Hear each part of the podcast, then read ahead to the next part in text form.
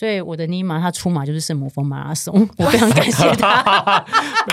平常没有在练的，虽然是雪巴人，但是平常没有在那边跑的吧不？用，我觉得很有职业道德，因为他哦可他很担心我会出事吧，担心你的安危。你等一下私底下把你那个尼玛的联络方式给我，没有问题。我下次要去找他。我下次去尼泊尔的时候超赞的，找他，太强了。而且他现在多一个服务项目，就是假设你要参加圣母峰马拉松，我们有陪跑的服务。他已经走出了另外一个路，因为其他的雪巴就只是就是帮你扛东西，为什么这个尼玛可以陪你跑一个马拉松，可以陪你跑四十二公里？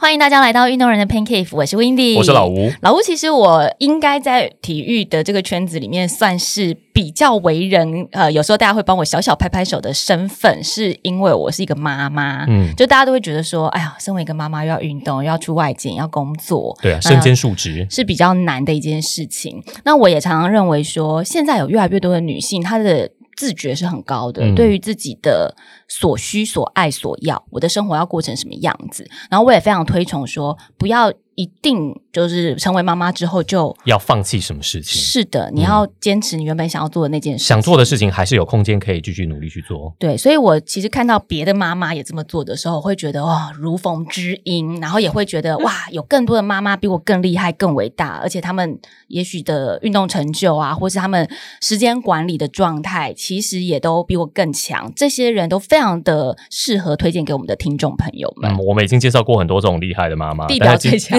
但但今天的妈妈也真的是我没有遇过跑这么高的妈妈，跑这么高的吗？到这么高的地方去跑的妈妈。我没有遇过这么早起的妈妈。你遇过没有这么早起？我没有遇过像你那么晚睡的妈妈啦。没有，因为我之前就是比如说晚上在跑步，你们就已经觉得很 surprise，、有有病吗？有病吗？但我那晚上跑步可能是比赛期一个月，我只有一天或是两天。这位妈妈曾经有一段期间是 every day 每天都三点半在起床的嘞。三点半每天我四点起床已经很厉害，还有人早我一点！对对对，人外有人，天外有天，一早还有一早早，好不好？欢迎这位早起的妈妈。但我觉得她真正呃让我很佩服的身份，不只是。因为她是妈妈，或者是我觉得我们应该要撇开她是妈妈这个身份，嗯她就是一个很厉害的女人。欢迎陆成蔚，陆你好，嗨嗨，慧玲好，老吴好，各位听众大家好，我是陆。陆是一位跑者，然后她也是非典型的妈妈。她曾经出过一本书，叫做《越跑越勇敢：圣母峰马拉松全记录》。那从这个书名，我们就可以知道呢，她是一位完成了圣母峰马拉松的女性，而且她是台湾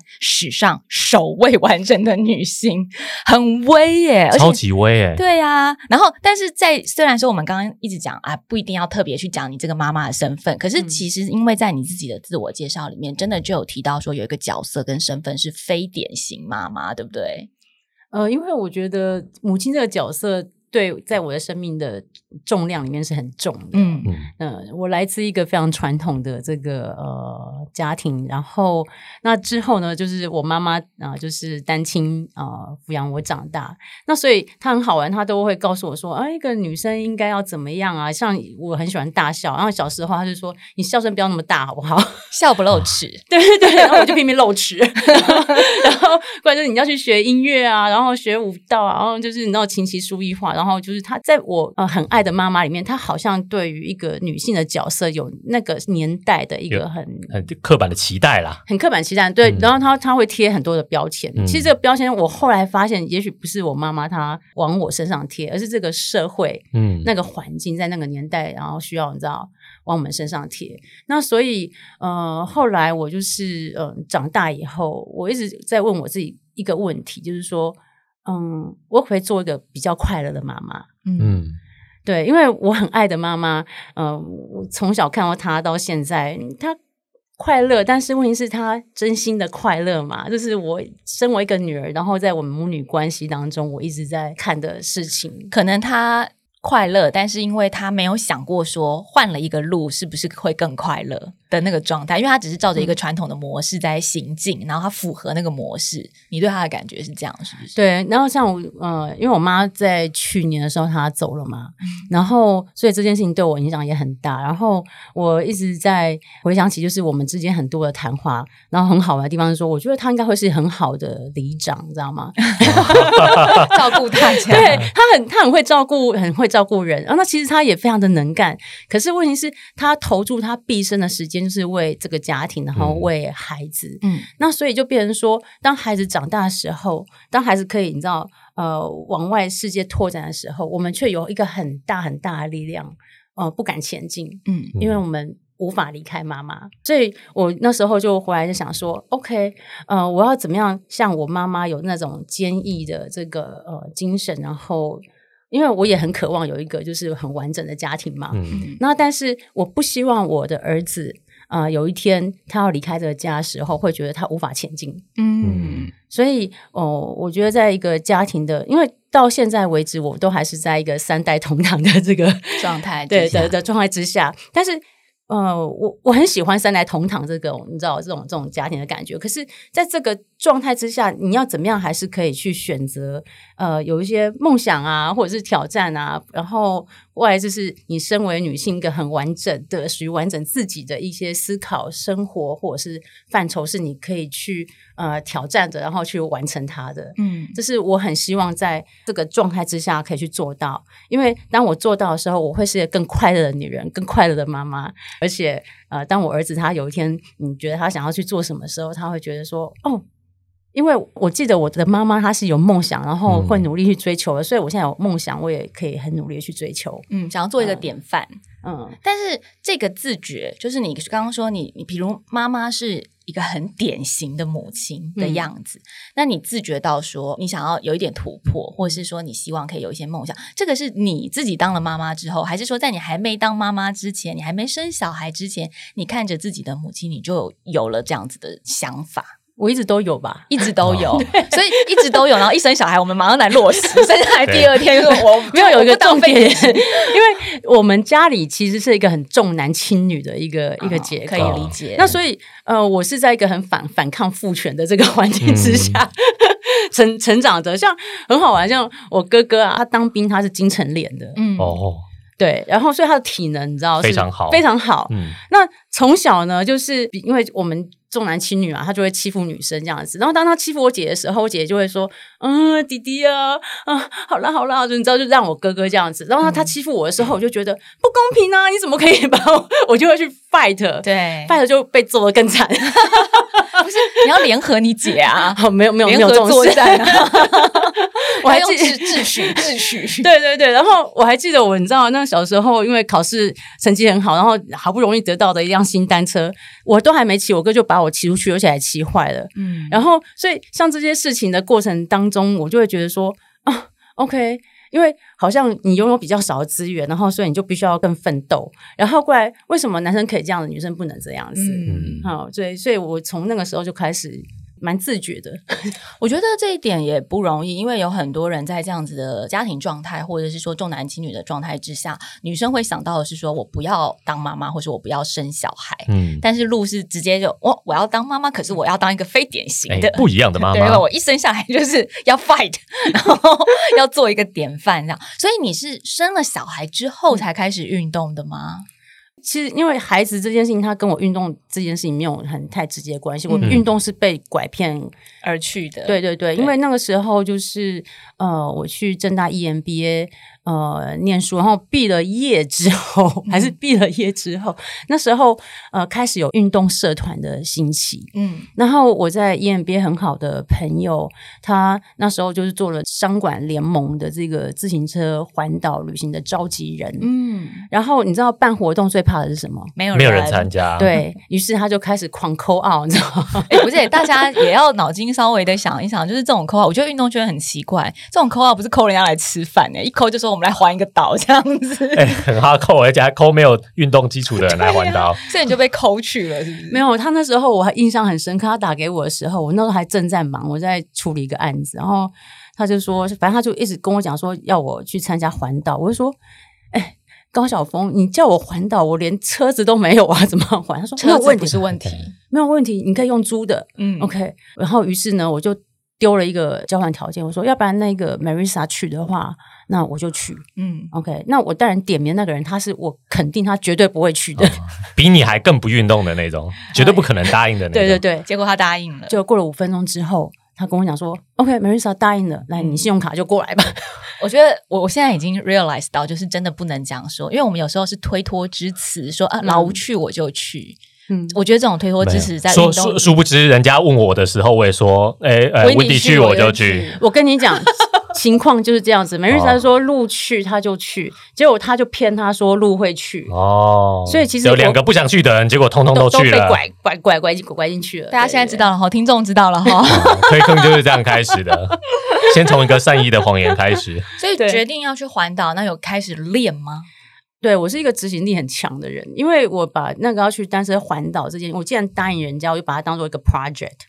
OK，然后我第一个我是去计算时间，就是说我从现在开始到环岛那一天，我只剩下一个半月的时间。嗯然后这一个半月家里有什么事情需要处理，嗯，然后先安排好。对对，你你不愧是请个长创业的人呢，对，他马上先先写一个 project，这样子专案集成要先安排好啊。甘特图要先画起来。就是家庭这件事情要先处理。我那时候就是先先你知道去做资源网，然后去先你知道排除，就把这件事情安排好。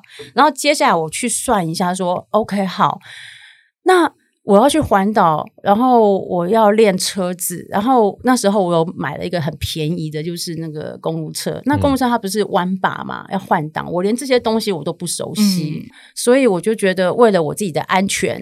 OK，然后我也不想要拖累团队，然后过来，因为我也蛮好强，很爱面子，然后所以我就觉得我要把车子练好，所以我每一天呢，我只剩下早上四点开始骑，然后我要七点半之前回到家，我就是剩这个段时间可以练车，嗯所以那就是展开了我就是三点半起床这件事情的日子。对我跟你说，我们三点半或是四点起床开跑这件事情，通常都是为了什么一一三啊、二二六啊，就比较哈扣的一些 对对对，训练。没有为了环岛，可是对他来讲，环岛已经很哈扣了。可是因为环对那时候，环岛，你们是几天环岛？我现在回想起来，我都觉得好笑，因为就是九天环岛，啊，可是算轻松的，是轻松的，但是对于我们这种，你知道，就是我懂懂，没有运动基础，完全没有运动基础，然后怪就是已经很久没有碰触到关于动这件事情的时候，对。你就觉得说，哇，好，我要好好准备。嗯，所以你就知道，我真的是完全没有 在运动，然后突然听到要去环岛，这样一个半月，我是会紧张的。我觉得你朋友真的给你莫大压力，不是，而且怎么才一个半月就揪了？这种东西要先早讲好不好？一个半月你换我，我连车都还没买好嘞。谴责谴责朋友。可是我其实很感谢他，因为我觉得在练车的这个过程当中呢，你每天这样早上出去，我嗯突然发现一件事情，哎、那是还蛮舒压的。哦，对哦，确实确实，对你，你真正有一天有那个固定的时间，你可以完全跟自己相处。嗯第一个我觉得很舒压，然后过来第二个，我以前的生活的地图就是工作、家里点点圈圈会比较限制，对对对，然后你突然那段时间，你的那个生活地图多了好几个点。突然被展开了。对，因为我那时候方式就是说，你每天三点半要起床会很痛苦嘛，你不能一直靠意志力做这件事情，你要让这件事情变好玩。对嗯我觉得好玩对我来讲很重要，它是我一个会持续运动很重要的动机。嗯那所以那时候我就呃设定说，OK，我每天选择一个点是我没有去过的地方。哦，啊，那个距离就大概是我自己推测，就是我目前你知道，就车速可以完成在时间内完成的一个距离。嗯所以我每天起床的心情就好像是我要去一个新的地方冒险，嗯所以这件事情对我来讲是好玩，所以他就没有那么痛苦。哦，这个想这个做法，我觉得很不错。这个自己安排课表的很厉害，对啊，这也很了解自己哎。而且这也是表示说你都是自己一个人去骑车嘛。，对啊，因为自己一个人又要三点半，又要每三点半天跟谁约？跟谁约？对。没有没有没有人要约，但是我们通常都会说，嗯越早或是越难起来，就越要跟朋友约，因为你不能爽约。有时候那个通才压力很大。逼自己起床的动机来源是怕爽约，对朋友不好意思。但你看路是自己去，给自己动力哇真的。对他很了解自己啊，嗯而，且安排的真的是很有趣的行程吧？但但确实也是三点半约不到人啦。没有约不到，真的 就像我晚上十一点半要约你来台山县陪我跑，你也不会，没有，谁要不不要？谁要拒绝对？你十一点半跑，很厉害哎、因为因为我你是要赶七点半回去弄小孩嘛，我是小孩睡了的之后 才才完台，然后再去转换跑，就十一点半了。都是小孩，都是嗯小孩，而且还有一个好处诶、你看这样呃，常常去骑车。骑完之后，运动产生脑内分，脑内分让人快乐。回去呢，催促小孩上学啊，弄他的时候比较不会发脾气啊。哦，不然光是说快点要迟到了什么，火都要上来了，对不对？对对对对，所以小孩也感受到了，哎，好像嗯妈妈心情有比较好、哦。早起运动完是一个新的妈妈，那你照理说，先踏入了这个单车的领域，开始运动，应该比较会接近单车咖、啊。可是，如果真的要细分，或是真的要分类的话，好像你其实比较是跑者派的，我从来没有想过我是哪一派的问题，嗯 因为呃，都做，对，严格说起来，哦、你说我真的对单车这个就是骑得很好也没有，然后或者是跑步也也没有，就是我觉得不管任何的运动项目，我都很愿意去尝试跟学习。像我最近就对重训啊、基地训练这些东西，我就还蛮有兴趣的。对，呃，我像我最近在练三铁嘛，嗯我最近在练三铁，那我觉得三铁对我来讲就还蛮蛮适合，就是说，哎，我可以接触到我自己以前玩过的单车啊，然后接触的跑步啊，然后一个完全新的领域啊，游泳，游泳哎，嗯对对对，我觉得三铁就是很适合像。呃，你的心态上面是爱玩，你就觉得好奇、爱玩，要有兴趣，这个就是我喜我喜欢学习，对学习。我喜欢学习，像比如说游泳这件事情对我来讲，就是天哪，它真的那种细节啊、技术很多，嗯。我一直到最近我才觉得说，哦、我好像稍微真的是会游泳，要不然以前会曾经觉得自己会游泳，后来学了游泳之后才发现说，我以前都不会游泳。其其实我必须要插个话是说，因为嗯路真的很谦虚，像我刚刚讲说，好像比较偏跑者派，你就说，哎，因为单车也没有骑很好，然后呃跑步好像也还好。老吴告诉大家，我最近观察了一下路最近的一一三的挑战成绩啊，嗯他大概成绩是落在六小时十三分啊，对然后游泳是四十八分，嗯嗯，普通但不算很慢，对骑车三个小时内就骑完了，对对对，跑步跑两小时十分而已，然后如果到底哪里慢了？到底哪里慢？如果撇开三铁不谈的话，就是只有跑步这个领域路的那个全马目标是，三二零，对，所以你们一定要在这边说出来，我们要说出来。我们一定要告诉听众们，到底我们的来宾有多哈口。对对对，对，就是因为我们主持人就是一个很平常 average 的水准，这样。因为我们要让嗯听众知道说，嗯呃，有时候这样子的自谦说法，那个标准上面，我我真的不是之跟我前是因为们跟主持人不同。呃，因为我周围我然后或是我认识的，就是、呃、厉害厉害的人，都是高真的手真的太多了。然然后所以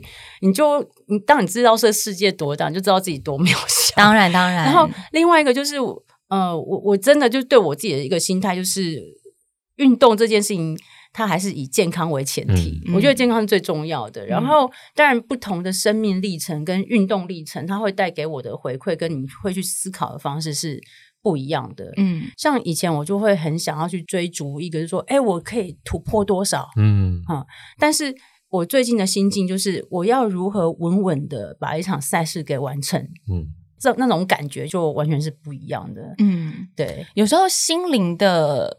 方向改变了，反而嗯你在身体上面的表现会呈现出一个全然不同的境界耶。我觉得，因为有时候反倒是那个压力，或者是紧张，或者是设了一个太追求成绩的时候，反而没有办法尽情表现，就是对绑手绑脚，绑手绑脚会有一点，有因为不一定，这个看每个人。对我来讲如果太追求成绩，它就不好玩了。对哦也是对，它就不好玩了，对，就是不好玩那不好玩了，这件事情就没有继续的必要啊，所以这样不 OK。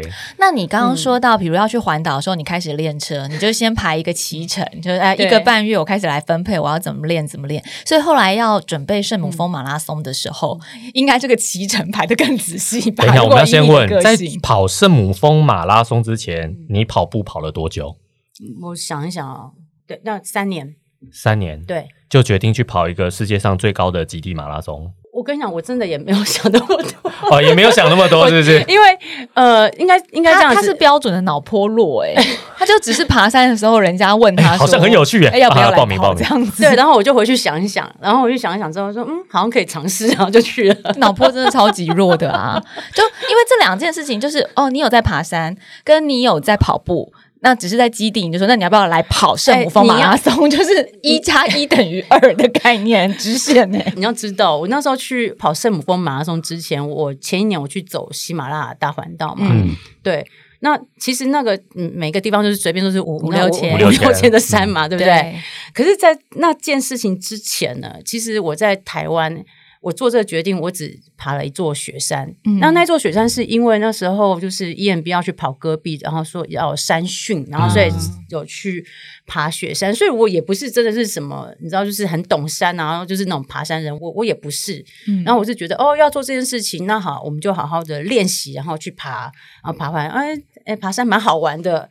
然后，然后过来就是我在脸书上面看到我一个好朋友，他要去那个基地营，然后我想说，哎、那你基地营要怎么去？他说他要自己去，我说，哎，自己去最好，我不喜欢跟团这样子。嗯然后我们两个就去冒险吧，然后就我们两个就自己去排了一个行程。那排完这个行程的时候，发现说，哎，在排行程的时候，其实我也是看到地图，你知道吗？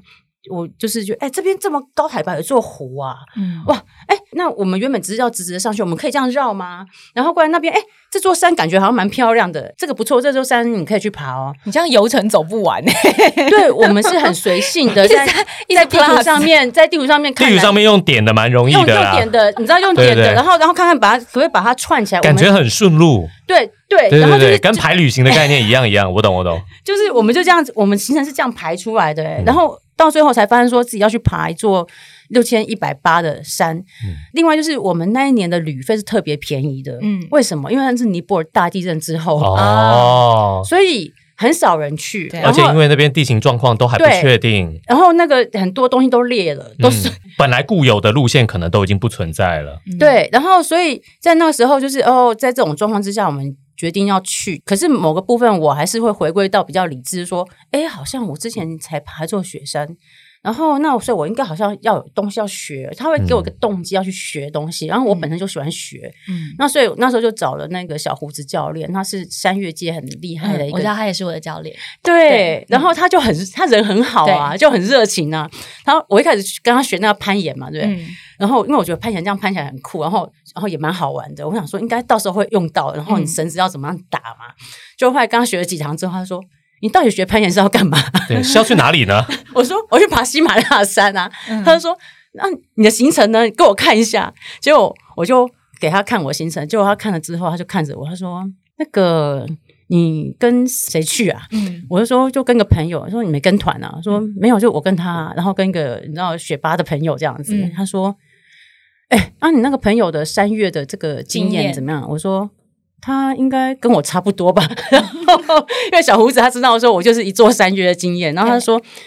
你这个行程是有风险的，嗯 我觉得你要不要把你朋友叫过来，我跟你们一次三训这样子？他就跟我分析，你知道，嗯然后我们还这个开了一次会，然后刚然后他跟我们分析讲解说，哦，呃我们这个行程风险在哪里？然后他说，哦，他为什么要排三训嗯啊、要怎么样帮助我们了解身体状况？嗯然后所以他就真的带我们去三训三，然后我那时候跟胡子讲说，要不然这样子好了，因为你就给我们最严酷的三训，嗯然后我们去不去？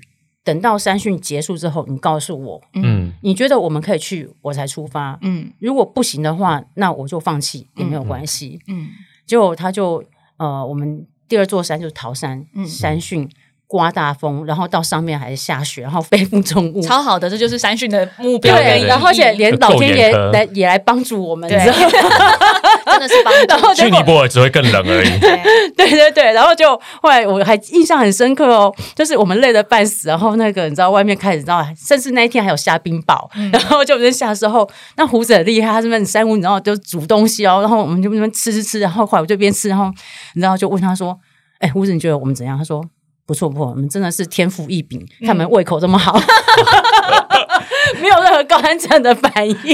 身体表现良好，对 对对，你们可以去，没有高山反应。对对对对对，然后所以我是在这个状况之下，然后你一次去喜马拉雅大环岛，你就爬了好几座了嘛。我们只是手表的海拔，我看到是六千二，嗯对，然后反正就是整个弄完之后去呃那边比较危险，然后回程的时候就走那主干道，就大部分那种观光团会走那个一级的路线对对对对，所以回程那个干道，我就觉得那真是很 easy 嘛，轻松宜人的路线，对对对对，啊然后所以在这种状况之下，尼玛就说你要不要来跑圣对因为他说这个圣母峰赛道他会跑这个，最主要大部分是在主干道，然后他嗯觉得说我的体能表现还还不错，而且他知道我在跑马拉松，嗯他就说你要不要来跑？我想说真的可以跑哦，哦。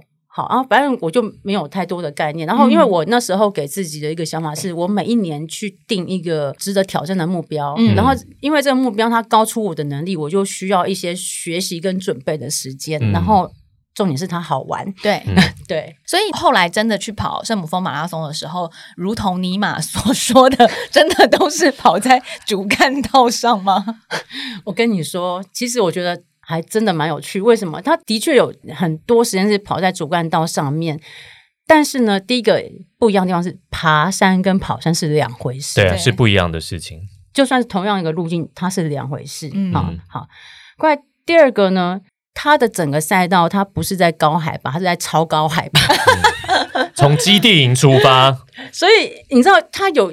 一半的将近二十公里，它是在冰河，所以那冰河的地貌它是冰河是会移动的，嗯非常不稳定我们先让听众了解一下，就是这个所谓的圣母峰马拉松，它的嗯距离，嗯它的距离跟总爬升，官方那时候对释出的资料，你在报名的时候你看到的资料是多少？直线距是全马嘛，就但是四十二公里，对对，但是你不可能跑直线距离嘛。对。哦，好，这是第一点。所以他给的四十二公里是直线距离，是不是？对啊，他们你不可能跑直线距离啊。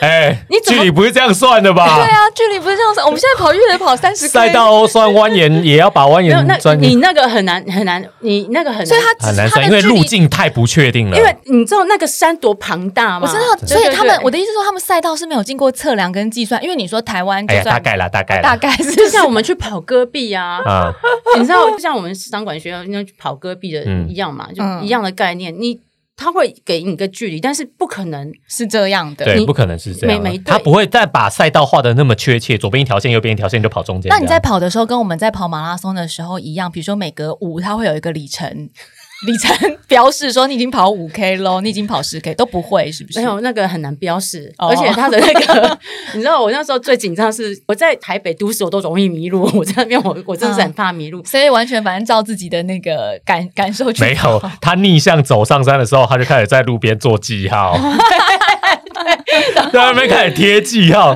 太危险了！这是什么丢爆米花，到时候沿途捡回去的方法？而且他，因为我觉得赛事都会进步，我不晓得现在状况怎么样。嗯我那二零一七年那时候，我们的标志是那种小小的那种，你知道，就是三角旗。嗯，对，可是问题是，你知道那个山太太太壮庞大阔了，嗯。你很容易会忽略那个小视野，东西。你你很难判定。嗯。然后过来总爬升，就是你总爬升跟总，你知道总像就是大概七千八吧，我没记错的话，嗯就将近快两座海拔落差了就就两座玉山，对。是不是从玉山登山口是海平面的？对对，我知道 两座 从从那个台江国家公园好吗？出发走到玉山两座，对，七千八左右的。嗯，所以所以这些都是你当下决定报名的时候已经知道的事情，还是都也都完全不知道？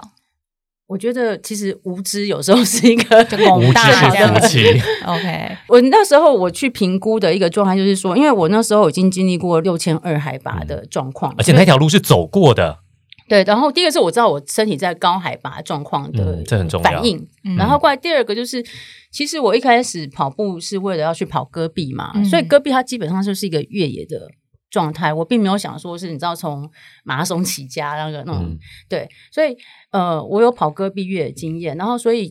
呃圣母峰马拉松它也是一个越野的一个环境，要我选啊，我、嗯我比较喜欢越野的环境，嗯因为对我来讲比较好玩。对，对，它比跑跑河滨啊、跑都市嘛，这个我觉得越野环境我比较喜欢那种感觉，嗯，可以理解，对对对。嗯那第三个就是说，因为你那个前年才刚走过那那个那个状态，我还我真的还蛮喜欢那座山的，嗯然后所以还想再呃回去，所以就、那时候后来想想就觉得说，哎，其实我现在目前身体体能状况还 OK。啊、就是那你知道脑部记忆还记忆环境的状态，我应该可以再回去参加这样子。那报名完，我的意思是说，当你你报名的当下，如果是一个工大或者还搞不太清楚说，哎，原来要自己贴贴标签啦，要自己做这些，你那时候都不知道的话，在报完到。准备要去比赛，这中间的过程，你要怎么样进行你的排程？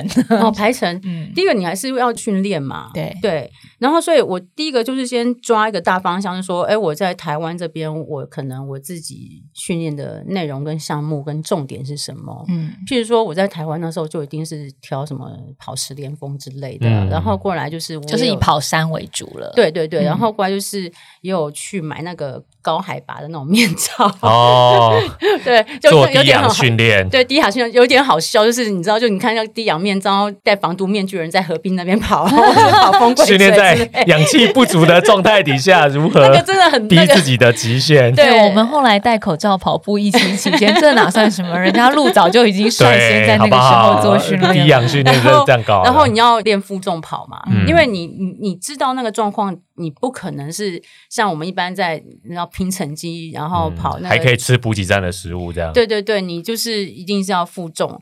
然后我比别人更早进入那座山，就是如果你是那种团体去的话，你可能在那边待的时间可能大概十天两个礼拜。嗯，那但是我那边我大概是提早一个月哦，赛前一个月就先去准备，我就直接先过去，我就慢慢的去做异地训练。对。因为我是 pre solo 的选手，因为我觉得这也是一个很好适应的方式，就是先在当地，不管有没有训练啦，就至少一地你水土啊、饮食、海拔、海拔这些。其实我蛮幸运的地方是，我可能没有像呃那些职业或精英选手的压力，嗯。啊，然后我就是去，就是你自己有一个梦想，想要去挑战而已，然后或者是。我有抱持就去找朋友 那种心态，就是那种那种感觉，就是哎，我自己去那边，然后找朋友，然后然后去完成了一场赛事。所以在异地训练的过程当中，我觉得这场比赛带给我，就除除了赛事本身之外呢，我觉得呃，我的那个向导呃尼玛他们。家族啊，他们在呃不同的村落，嗯，都有他们自己开枝散叶。对对对，开有有的开民宿啊，有的干嘛的。那所以像我的异地训练，就是我可能是从哥哥家跑到妹妹家，然后妹妹那边就已经准备好茶了，等于说有点像去旅行，一边去玩。然后怪因为他们的村落每个都很小嘛，然后所以他们都是彼此认识，他们都会知道说，哎，那个是那个谁的朋友。然后所以你在跑的过程当中，他们说你会遇到两个，一个是那个不知道说你是尼玛朋友，他说，哎，你是马拉松选手，加油。这个选手好早就过来那种感觉，然后就很好玩。然后过来第二日他们知道说你是那个尼玛朋友，说哎加油加油，然后整个村落都在帮你加油那种感觉，我觉得很很棒。可是你都已经这么早去做异地训练了，后来还是在赛前有发生急性高山症的状态，你知道吗？为什么吗？为什么跑太快？我那时候有一个就是欲速则不达，一个虚荣的想法。我那时候有个虚荣的想法，我都已经来一个月了。那个时候高山镇是应该是在接近基地营的那个海拔了吧？对，因为其实我们的那个行程是随时可以，就是依据我们的想法或者是我的身体状况在变动的。然后只要在比赛前到那边就好了。嗯，那时候的策略是说，因为其实更靠近基金营那边还有个驻扎地，然后。但是那个地方就是似乎就是那个水源那边没有地下水哦，然后所以那时候那个我的朋友他帮我选择是在更低一点点的地方，然后那地方是水源比较干净，嗯。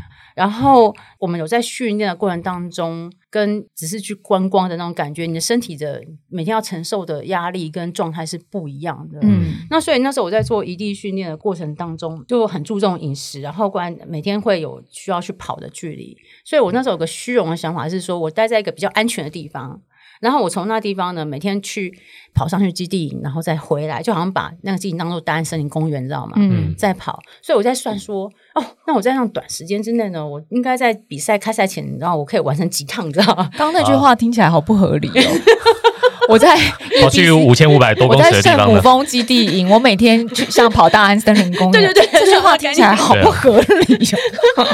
没有，因为你会慢慢的习惯嘛，因为那时候在那个海拔底下，你似乎都我我懂，我只是觉得这句话都做到，好像是高度适应都还不错啦，好像高海拔没有太大影响。应该是说我我我那个时候的 performance 比我自己想象中的状况更好。嗯，那所以于是我就决定说到那个地方呢，我就。这样子试着，你知道来做做看，好像好玩嘛，嗯就好像就是你去绕一个数字，你当一个数字目标的感觉。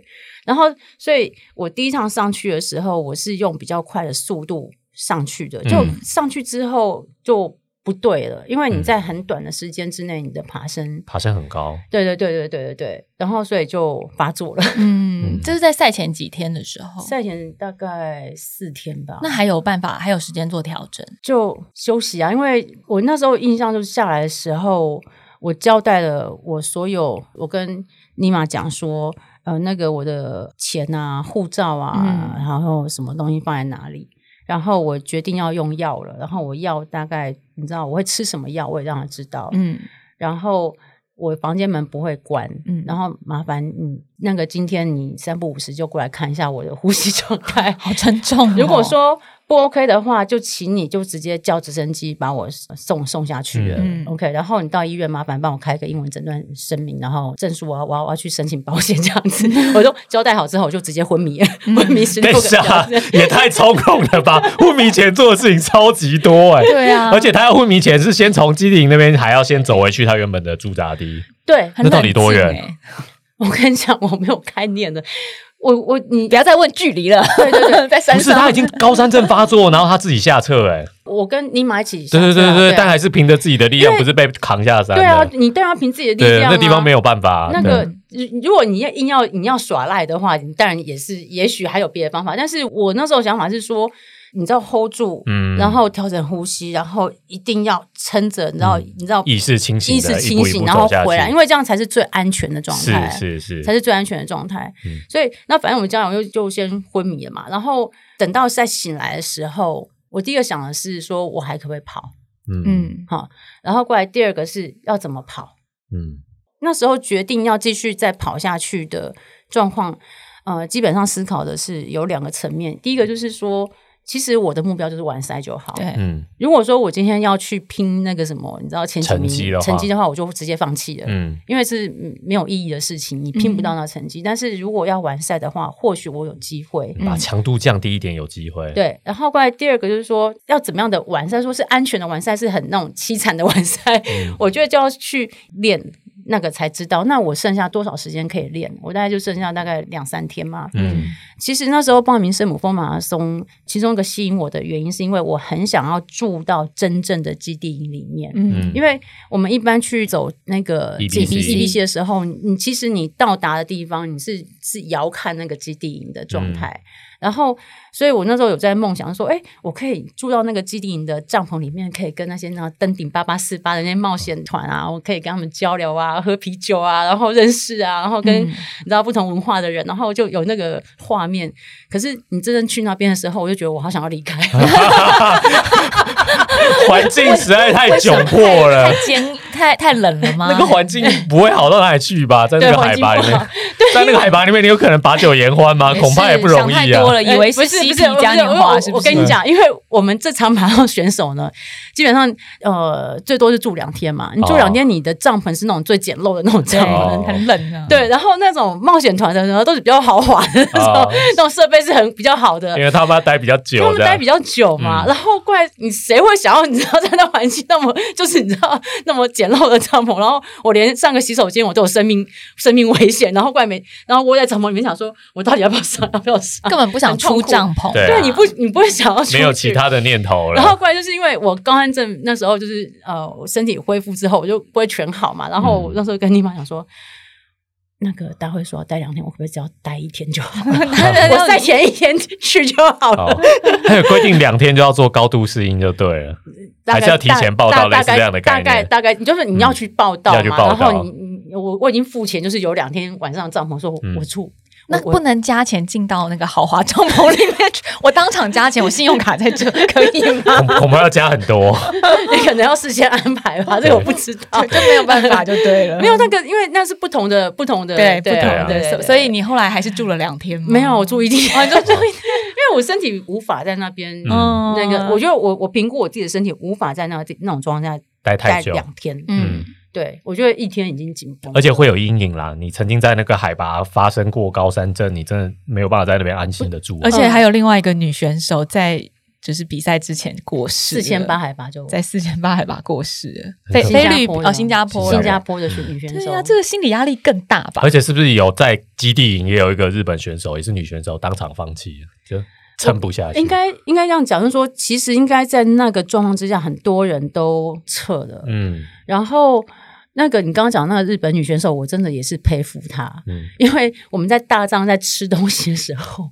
我就看到她被两个人撑着，然后你知道她整整个脸是真的就是惨白惨白啊，她已经不太能够走。我就想说，你这样要怎么跑？嗯。对，啊，但他这应该是要被扛去然后直升机下我旁边的德国还是反正就是两个国外选手在聊他，因为他们是同团上来，嗯。他就说他在三天前他就已经是，然后就是已经在发作了，然后他还是硬撑要过来，嗯。然后他们就一直在讲说大会就应该要让这种人，你知道，嗯就是要让他撤了，让他撤了。然后后来他是的确是，我觉得他是被大会要求被强制撤离，强制他不是自愿的，他不是自愿，他大概是硬撑着想说还有机会这样子，可是真的太危险了，对对对太危险了。太危险了。对对对，我那时候决定可以再持续参赛，是因为尼玛他后来就是我后面的几几天的练习的时候，他就说，哦，他看我的脚步，他觉得，OK。OK，那我嗯自己也觉得 OK，然后你你们在比赛过程当中嗯是都独自，还是说可以选择尼玛有没有在陪伴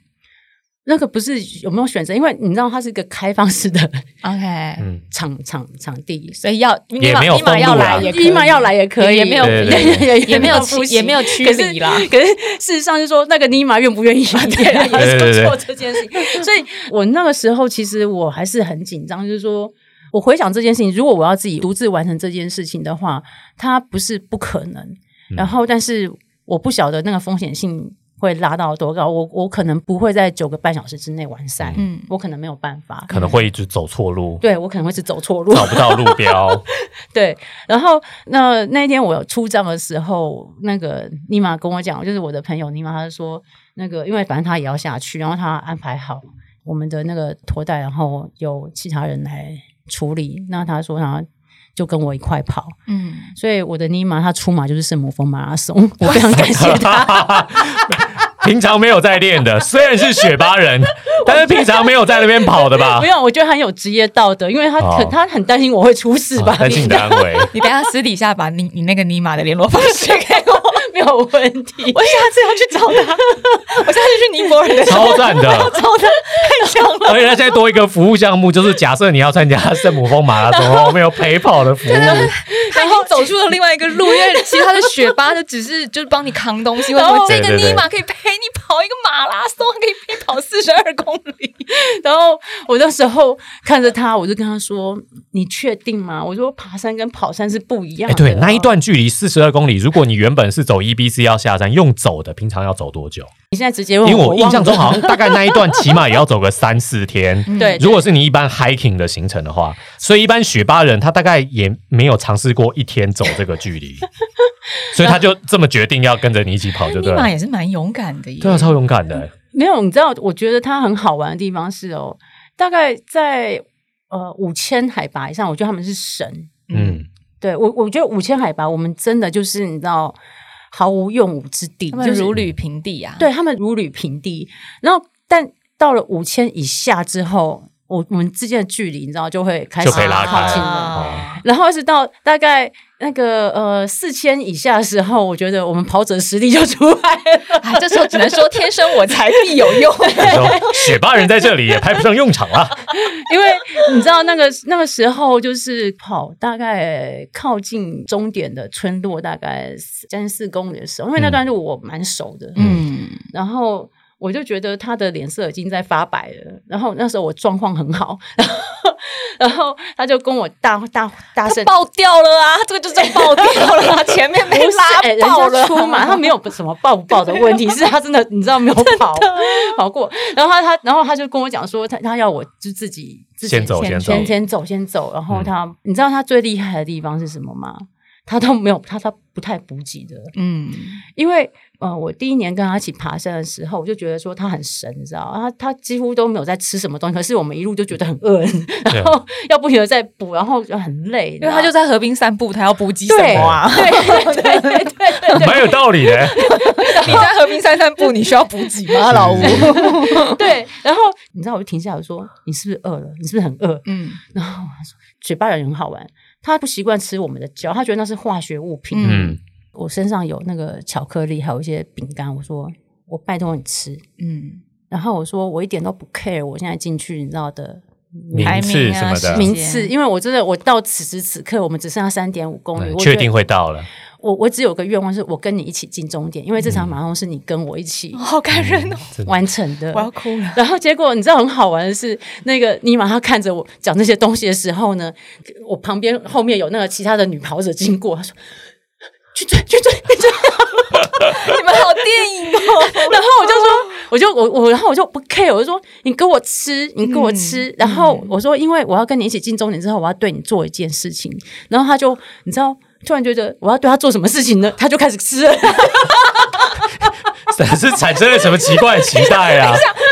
以为你要亲他之类的？没有啦，没有，他只是觉得没有，他只是觉得好像我有个惊喜要给他的那种感觉。对对对对对，那结果那个惊喜是什么？我想要在全世界的人前面，然后跨过终点线，然后我要对他鞠躬，哦，我要谢谢他。嗯，对，所以他就在这个，他在这个你画了一个那个 愿景的状态之下，他就撑完了那最他抱着奇妙的期待的状况底下，就赶快陪你一起冲到终点。不是，是因为我觉得在这个过程当中，我你在那边，你当然当然不是只有看到风景这件事情，因为呃，我们很多外来的人对于当地人不够尊重，嗯，可是其实我觉得 如果没有他们的话，我们连一步你知道都踏不出去，都踏不出去，在在某一种、某一种某种程度上是这样，没错。对对对对对。然后，所以我我想要给他尊敬，嗯，这是我想要去表达的。我觉得，我觉得这场圣母峰马拉松前半段的那个高潮点是鹿身上，后半段的高潮点是尼玛、欸，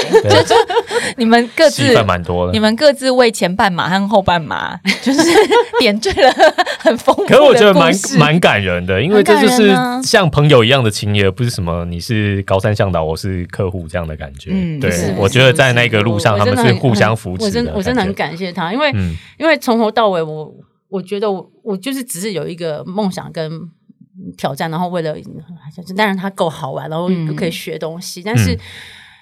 你知道，没有对的伙伴，没有嗯没有好的伙伴，我觉得我们很多时候是没有办法完成的。嗯然后，所以我觉得我非常非常感谢，到现在还是非常感谢他那时候就是愿意出现在我帐篷前面，然后担心我的安危，就是说，嗯，因为他知道我生病了嘛，然后。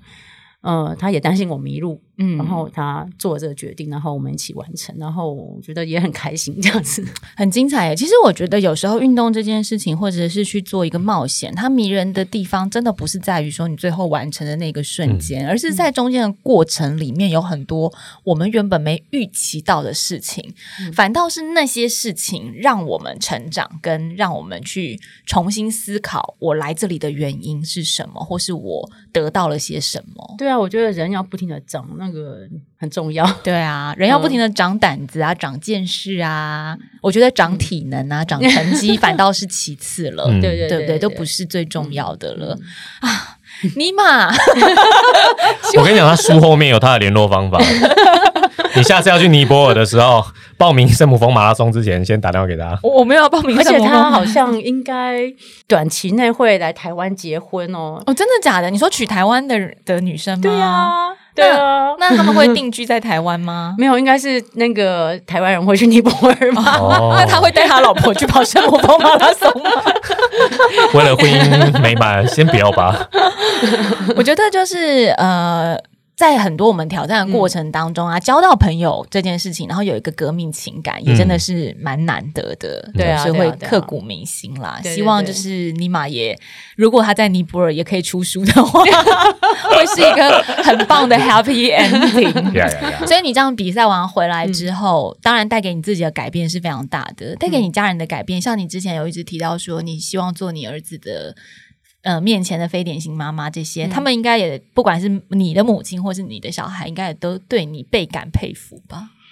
嗯、我最近觉得很感动的一件事情是我婆婆，嗯。嗯。她那一天她单独跟我老公讲说，她好佩服我的毅力，嗯。因为她看到我那个就是寒流，然后那个呃凌晨，然后先去跑个步，然后回来之后换个衣服，然后又去游泳，嗯。然后他说他真的不知道我是怎么样可以办到这件事情，然后这些话呢从我婆婆的嘴巴说出来，它意义非凡，真的，因为 我大概从开始运动开始，不要说我婆婆，就包含原本我妈妈，她都他们都觉得说你在干嘛？嗯我最常受到的一个疑问就是，你已经就是有小孩了，你的重心就是家庭，你在干嘛？嗯。然后，所以那时候在练戈壁的时候，我常常在开玩笑，跟我队友开玩笑说，我必须要偷偷的，你知道吗？嗯。就好像，然后就说，哎，那个我要去菜市场，然后要要要去买菜，然后就去跑个半马，哦，好 辛苦。然后回来还要提着菜篮回家，要记得把菜带回家。我，只买了葱，那可是你知道，长辈他们其实看你穿衣服，他们就知道他都知道说你在干嘛。可是问题是我们必须要为他们的心里舒服，然后你知道有一个台阶，或是有一个嗯。表象，就是说，哦，OK，好，我是有顺你的意哦，但是你也知道我在干嘛。对我我完全懂这个感觉。对，然后一直到我觉得努力了那么多年之后，嗯、我觉得今年是我运动第七或第八年，嗯。然后他们完完全全的从以前你在干嘛的这个态度到说，嗯，你很棒，然后运动蛮好的，嗯。然后我就觉得这是一个我很开心的一件事情。嗯，我我真的完全可以感受这种心情，因为在台湾有非常非常多的状态，就是女生的运动不是自己不愿意去运动，或是女生的追求梦想不是自己不愿意去，而是旁边你有家庭的压力，或者是比较传统的长辈，他可能会觉得说，你的时间都拿去做这些了，那你怎么都没有回来带小孩回来照顾？照顾家庭？啊你怎么都没有？回来做晚饭，所以真的是就是刚刚陆讲说，从婆婆口中讲出这句话，确实是意义非凡，会让人觉得很感动。因为我自己在接受一些访问的时候，也常常会被定义成说不是一个很典型的母亲，所以我我事实上并没有很喜欢大家去区分什么是典型的母亲，什么是对对对非典型的母亲，因为我觉得没有，我们就是女人，就是对我们就是这个，这就是我们的角色。对对对，可是因为可能这个部分还在努力当中，就是说，也许在运动圈大家的接受度是比较高的，嗯。因为我觉得运动圈对于现在对于女力的这个崛大家可起，以理解。对可是我觉得它。如果我们跳出这个圈子的嗯。话，也许在整个台湾社会上面还是有很多需要努力的部分。嗯。所以呢，我们也一路的故事来勉励所有的女孩子们，嗯。就是其实没有什么典型跟非典型，你做你自己想做的事情的时标签给拿掉吧。对，嗯就是你成为你自己的时候，也不管你是不是一个母亲，你就是你自己。然后那些非典型、典型什么，通通都没有任何的定义。对我就是希望路也可以来节目上分享，就是因为想把这一点让所有的女生、男生都知道。对，今天谢谢你，哎，我觉得真是又笑又哭的一集，对，非常感人的一集。真眼泪都要掉下来了。对，是不是想要报名了圣母峰马拉松呢？想要马上跟尼玛做朋友，欢迎欢迎，谢谢露，希望以后看到你更多的挑战。谢谢谢大家谢谢大家收听，谢谢拜拜，拜拜。